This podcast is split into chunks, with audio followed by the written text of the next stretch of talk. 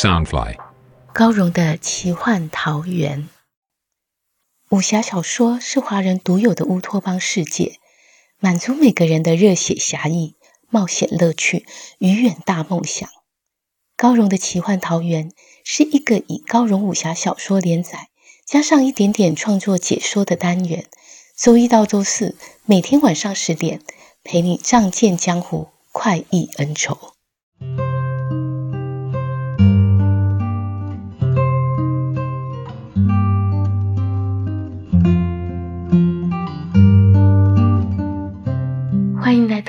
荣的奇幻桃源。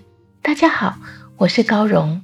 今天要播出的是《残天阙》第二季四十三集。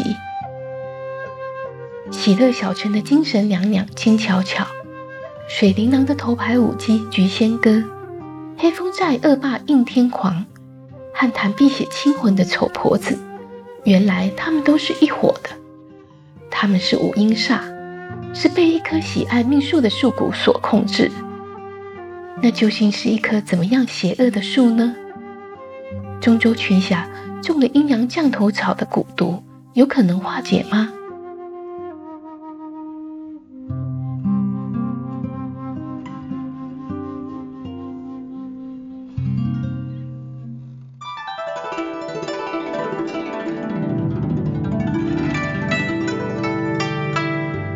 群侠中了金巧巧的阴阳降头草，命在旦夕，必须找一个安静的地方歇息。月孤雁道：“这儿原是金神娘娘的巢穴，虽然最危险，却也是最安全的。”陆逍遥道：“可这大唐一眼望尽，哪里有藏身的地方？”月孤雁微笑道：“藏身处若让人轻易瞧见。”又怎能藏身？就我所知，黄飞塔应建有地宫。画儿，你先寻到入口，再领众人歇息。古时宝塔多建有地宫，内藏大批佛宗宝物，未免被人偷窃，常常会用巨大的石头封住地宫门口。年代一久远，就再无人记得地宫一事。画儿领命而去。搜寻许久，终于在一座大佛底下寻到铁盖入口。铁盖上的机括年久生锈，好不容易撬开，阴风晦气猛然扑冲上来，可见这地宫已封埋数百年。陆逍遥先为众人镇住阴阳降头草，又烧千里传音符传讯给陆无常，等画儿找到地宫。他便打起明火符照亮通道，和画儿领头先行，众人彼此搀扶，亦步亦趋的摸黑跟随，行过一阶又一阶的石梯，只往下走了三四丈，地道已变得冰冷阴暗，冷风回旋，传来嗡嗡响声，似鬼神豪气。众人全神贯注，防备着前方未知的危险。只觉得这个古老地道似永无止境，幸而并无岔路，将来可依原路折返。不知过了多久，终于走到尽头，入口处果然有巨石挡壁。陆逍遥和画儿微微移开巨石，成为一个人可以通过的小走道，里头竟然散发出淡淡青光，众人不禁吓了一跳，但未曾听见半点声息。才稍稍放心，一个个从那条小走道鱼贯而入。地宫里有一张金桌，桌上摆放一只铁制舍利函，函内有金图塔、盘龙佛座、几尊小铜佛像和一个鎏金银盒。最特别的是，银盒里的佛罗技法和金色木鱼，在黑暗中竟然自生光华，照得满是明亮。那青光便是由此发出，众人终于能够躺下来休息。风小刀也盘膝运气。陆逍遥本想依靠风小刀平平安安的到达无间岛，草草参加那个除魔大会，然后回无邪门继续当他逍遥自在的少门主。谁知麻烦接踵而来，叫他完全无法置身事外。过不多时，陆逍遥的白背包微微作响，他急忙从里头取出一张黑符，符上数个蝌蚪纹若隐若现。画儿好奇问道：“上头写的什么？”陆逍遥皱眉道：“这是我们的密咒文。爹爹说要解阴阳降头草，只能求助五师神僧。”画儿一道：“五师不就是躲在九河山云深竹隐的老和尚吗？听说他心境成名，可感应咱们肉眼不能见的事。”陆逍遥道：“画儿，你小小年纪。”懂得真多，画儿微笑道：“跟着公子四处游走，总增加许多见闻。”陆逍遥道：“九河山离这儿需三日行程，来回六日。如此一来，七日实现只余一日可运用。而且爹爹说五师神僧从不见外人。”众人本然起一丝希望，听他这么一说，一颗心又凉了半截。月孤雁道：“二弟，你多保重。画儿，带上金木鱼和佛罗技法，咱们走吧。”画儿连忙起身，与他一起走出洞口，绝尘而去。明月如霜，月孤雁主仆行出塔外半里远，见四下无人，月孤雁便吹起口哨。不多时。漆黑的夜空出现一只巨枭，身长丈许，展翅三丈余，樱目精锐，神风顾盼的俯冲即下。将近地面时，两人一跃而上，玉箫乘风翱翔，飞往九河山。头顶星光灿烂，脚下灯火辉煌，实是一番绮丽美景。但主仆两人皆无心欣赏。话儿道：“公子。”你身子尚未恢复，怎能去云深竹隐那种地方？你当真要冒险救他们？不如咱们带风大哥离开吧。月孤雁道：“倘若咱们收手，二弟又会如何？”华儿知道风小刀定会不顾伤势，坚持自己救人，轻声叹道：“你待风大哥真好。”他却不知道，月孤雁淡淡的道。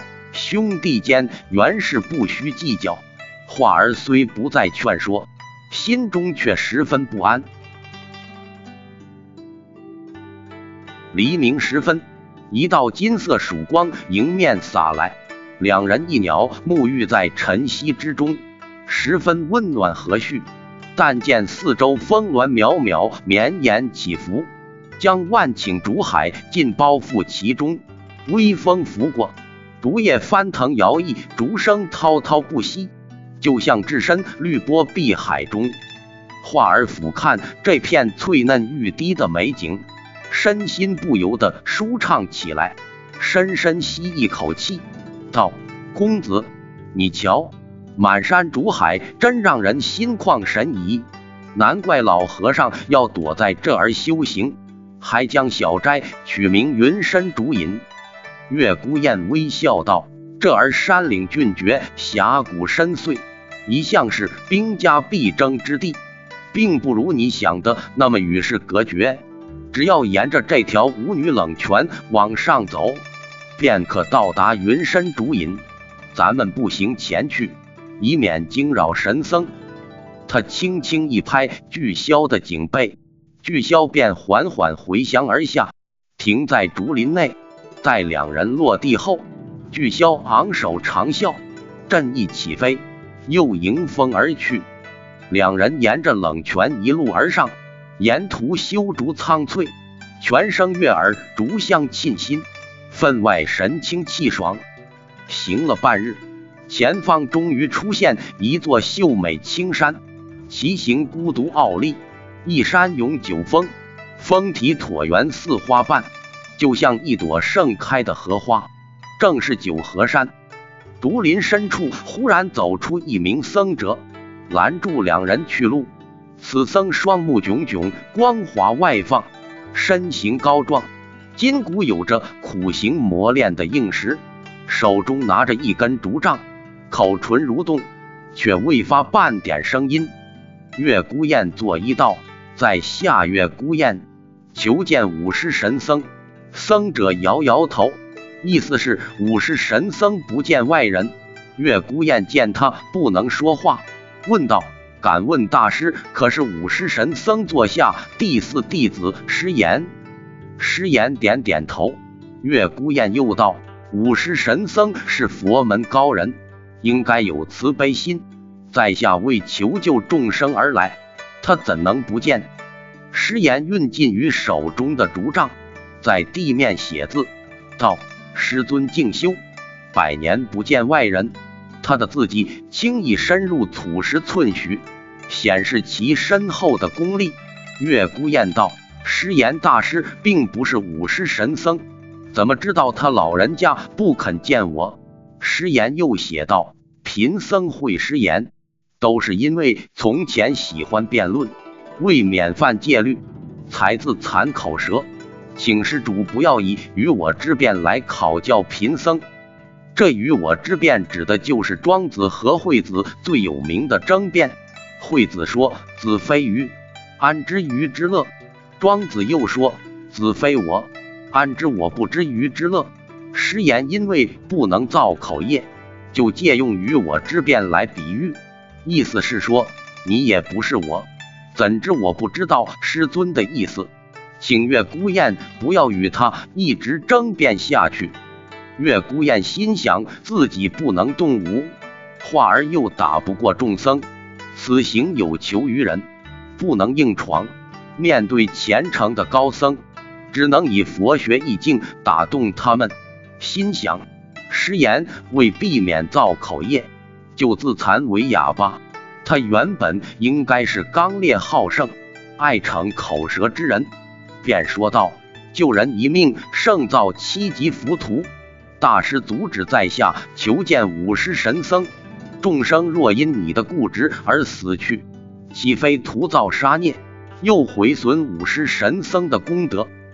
师言见他口齿伶俐，生起从前好辩之心，暗想他竟指责我造下杀孽，不如出一道难题叫他知难而退。便拿起竹杖在地上写道：“我出一道试题。”倘若施主能体贴佛心，贫僧就不再为难。此言正中月孤雁下怀，忙作揖道：“大师请示下。”师言写道：“登天难，黄连苦，春冰薄，江湖险，故一心向佛，清修于四方之间。”这意思是月孤雁前行艰难，十分危险。五师神僧一心清修于小斋之内，不见外界风波。月孤雁便想了下联回答他道：“登天难，求人更难。黄连苦。”他瞧了师言一眼，没有说出什么更苦，只顿了一顿，续道：“春冰薄，世情更薄；江湖险，人心更险。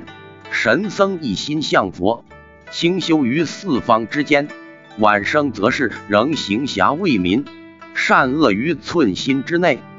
他句句点出求见神僧虽难，自己仍要行侠仗义。师言愿不愿意放行？善恶只在一念之间，劝他莫要成为情薄心险之人。师言知道月孤雁没有说出口的第二句，其实是黄连苦。哑巴更苦，这意思分明是取笑自己残缺。登时脸色铁青，怒写道：“哑巴不苦，言善万难。”意思是我哑巴不苦，你这个口出恶言、造口孽的小子才苦。要教你吐出善言，真比叫哑巴说话还难。月孤雁见他短短八字就把自己臭骂一顿，微笑回道。言善非难，行之万难。这意思是指你明知救人没错，却不肯放行。